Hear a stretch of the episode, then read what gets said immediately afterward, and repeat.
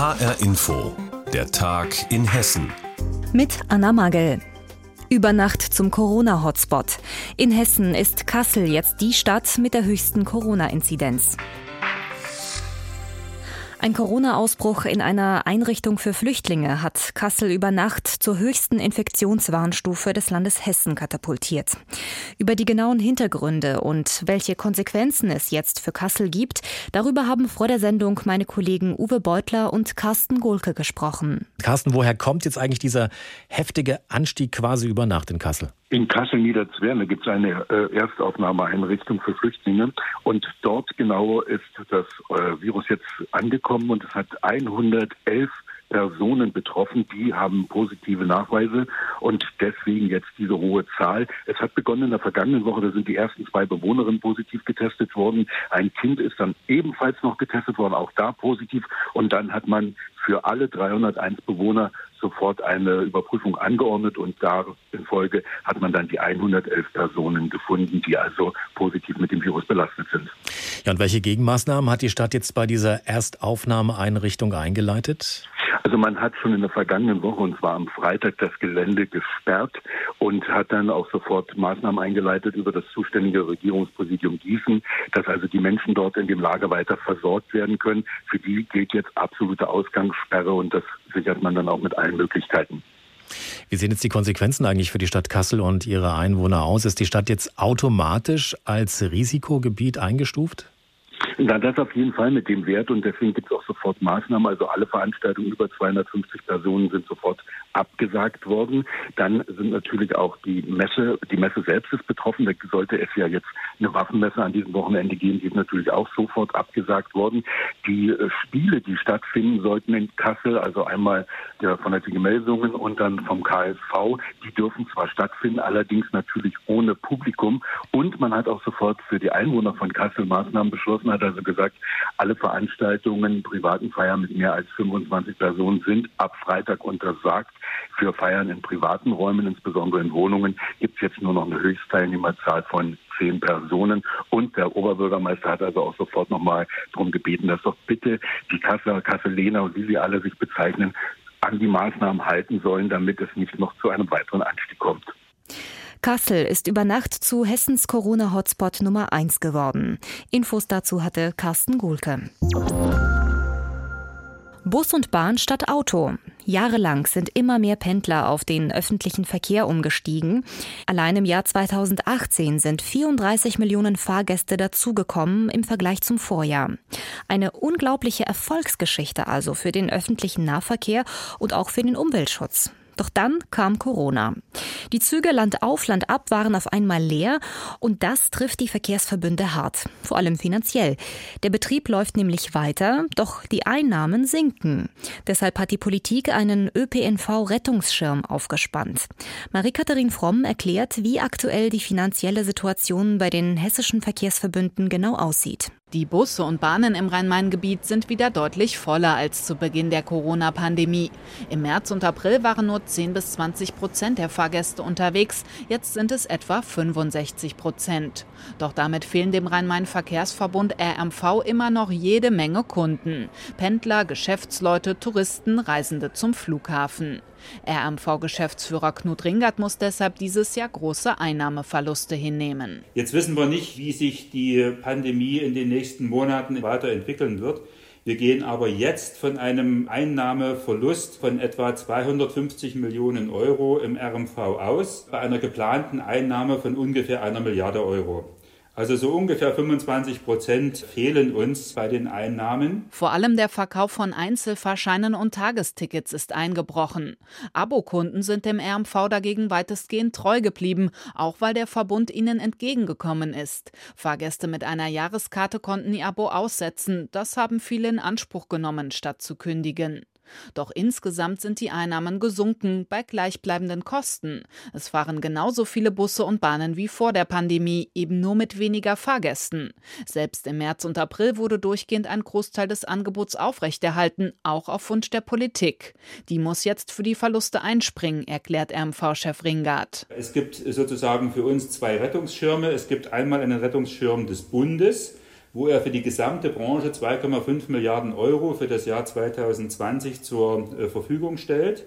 Von diesem Geld erhalten wir in Hessen zusammengenommen 181 Millionen Euro. Weil das nicht reicht, schießt auch das Land Hessen nochmal Geld dazu, und zwar 250 Millionen Euro bis 2023.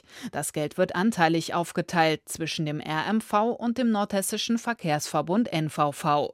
Hier liegen die Fahrgastzahlen und Einnahmen im Moment bei etwa 75 bis 80 Prozent, sagt Geschäftsführer Steffen Müller. Ich gehe davon aus, wenn das so weitergeht, dass wir in den nächsten zwei, drei, vielleicht sogar vier Jahren uns auf diesem Niveau auch bewegen werden. Also das wäre illusorisch jetzt zu sagen, wir haben eine Situation, dass wir ganz schnell wieder auf die 100 Prozent kommen. Wenn man sich einfach zurückdenkt, was war vor Corona, wie haben wir uns locker in irgendwelchen Bars oder anderen Veranstaltungen getroffen, und natürlich wirkt sich das auch in einer Massenveranstaltung ÖPNV aus. Außerdem verändern sich gerade die Arbeitsmodelle in vielen Bereichen. Arbeitnehmer könnten in Zukunft regelmäßig Homeoffice-Tage einlegen, geschäftliche Meetings vor allem virtuell stattfinden. Damit würden die Verbünde dauerhaft Fahrgäste verlieren und mit ihnen Einnahmen. Dann wären weitere Zuschüsse von Bund und Land nötig, um den ÖPNV in Hessen zu finanzieren. Wegen Corona fahren weniger Leute mit Bus und Bahn. Die Einnahmen der hessischen Verkehrsverbünde sind deshalb um ein Viertel gesunken. Marie-Katharin Fromm hat uns darüber informiert. Wolkenbrüche, Hagelschauer, Gewitter. Solche Wetterkapriolen erleben wir wegen des Klimawandels immer häufiger. Aber die Kommunen in Hessen sollen sich besser gegen Überflutungen und Schlammlawinen wappnen können. Zu diesem Zweck haben Fachleute jetzt eine Starkregen-Hinweiskarte entwickelt. Was heißt das genau und was bringt das den Kommunen? Diesen Fragen ist unsere Reporterin Birgitta Söhling nachgegangen. Gudrun Schäfer aus Wismar bei Wettenberg zeigt in ihrer Waschküche, wie hoch die braune Brühe nach einem schweren Unwetter 2018 stand. Bis hierher im Wasser, können Sie sich vorstellen. Alles kaputt. Waschmaschine, Trockner, alles. Bei ihrem Nachbarn lief die Sturzflut in den Partykeller. Auch in diesem Sommer gab es wieder eine Serie von Gewittern. Viele Einwohner schützen sich inzwischen mit Sandsäcken oder verrammeln ihre Kellertüren mit selbstgezimmerten Barrieren. Arthur Stroh. Wenn die Erde trocken ist, wenn die nichts aufsaugt, kommt das ganze Wasser von dem Berg da oben. Solche Wetterkapriolen drohen wegen des Klimawandels immer häufiger. Treffen kann es jeden, erklärt Professor Ernesto Ruiz Rodriguez von der Hochschule Rhein-Main. Viele haben das erlebt, viele nehmen das auch als traumatisches Erlebnis wahr, wenn plötzlich so eine Sturzflut durch eine Kommune, ein Dorf rollt. Und sie möchten natürlich schauen und wissen, was kann ich dagegen tun, um mich zu schützen. Dafür bekommen die Kommunen in Hessen jetzt bessere Instrumente an die Hand. Das Hessische Landesamt für Umwelt, Naturschutz und Geologie hat sich in einem Projekt fünf Jahre lang gemeinsam unter anderem mit dem Deutschen Wetterdienst angeschaut, wo in der Stadt Tiefgaragenstraßen oder Plätze volllaufen, wo auf dem Land der Acker abgeschwemmt wird. Entstanden sind detaillierte Starkregen-Hinweiskarten und sogenannte Fließpfadkarten, in dieser Form bundesweit einmalig. Umweltministerin Priska Hinz. Sodass die Kommunen von uns jetzt einen Handlungsleitfaden haben, um Vorsorge zu treffen. Bürgermeister, Straßenplaner oder Katastrophenschützer können in diese Karten hineinzoomen, um Problemzonen zu identifizieren. Wo plant man besser kein Neubaugebiet? Welche Kanalrohre brauchen einen größeren Durchmesser? Professor Ernesto Ruiz Rodriguez. Die Kommune muss schauen, dass sie die großflächigen Fließpfade oder potenzielle Überschwemmungsflächen entschärft. Die Stadt Wettenberg etwa ist bereits dabei, zusätzliche Regenrückhaltebecken zu bauen. Eine Millioneninvestition. Bürgermeister Thomas Brunner. Die Karten werden wir uns noch mal genauer anschauen, um zu gucken, gibt es weitere, auch in den anderen Ortsteilen, Risikobereiche, die sich vielleicht noch nicht realisiert haben. Eine Starkregenkarte soll den Kommunen in Hessen helfen, sich künftig besser auf Überflutungen und Schlammlawinen vorzubereiten. Wie das genau funktioniert, das berichtete HR-Info-Reporterin Birgitta Söhling. So viel Geld hat das Frankfurter Städel noch nie für ein Kunstwerk ausgegeben.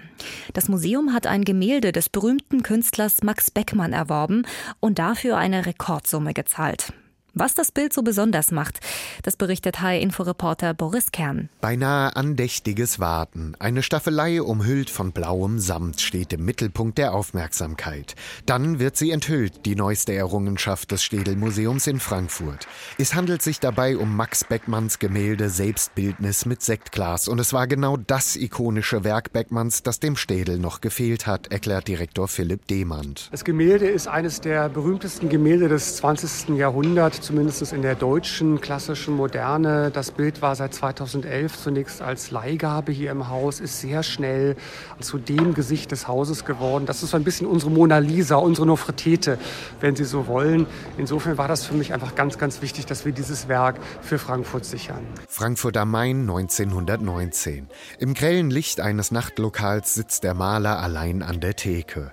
Eine Sektflasche im Kühler steht neben ihm, doch es herrscht keine ausgelassene Stimmung. Aus dem blassen Gesicht mit einem gequälten Grinsen blicken zwei müde Augen ins Leere.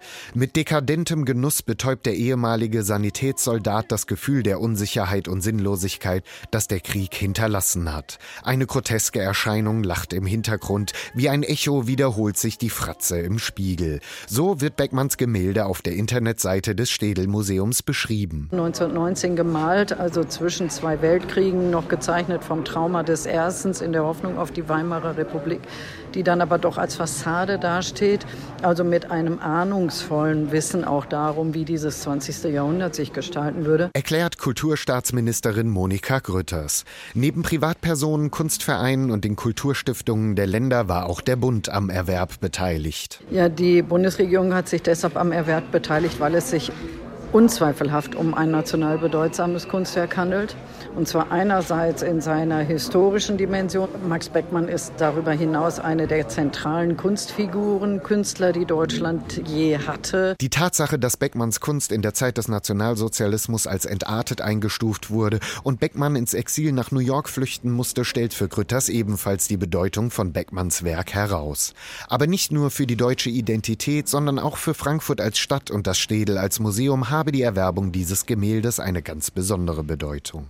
Wenn sie auch nicht immer ganz einfach war, wie Städel-Direktor Philipp Demand erklärt. Ja, die Erwerbung war für uns insofern sportlich, als wir kurz zuvor die äh, weltberühmte Elfenbeinsammlung, die Barocksammlung von Rainer Winkler für das Städel äh, sichern und erwerben konnten. Und kurz nach einer solchen Multimillionenaktion dann mit einem solchen Bild nochmal an die Förderer, die wir nun haben, heranzutreten, das war knackig. Der genaue Kaufpreis, der letzten Endes an die Erben der Privatsammlung von Hermann Lange, aus der das Werk stammt, bezahlt wurde, bleibt geheim.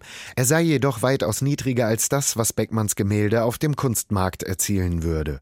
Im Jahr 2017 hatte ein Werk Beckmanns bei einer Auktion in London einen Preis von damals umgerechnet 40,8 Millionen Euro erzielt.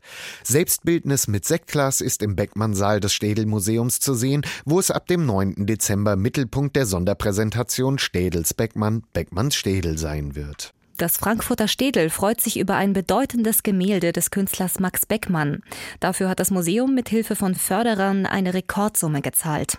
Infos dazu hatte Boris Kern.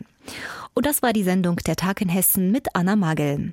Alles Wichtige aus Hessen finden Sie wie immer auf hessenschau.de.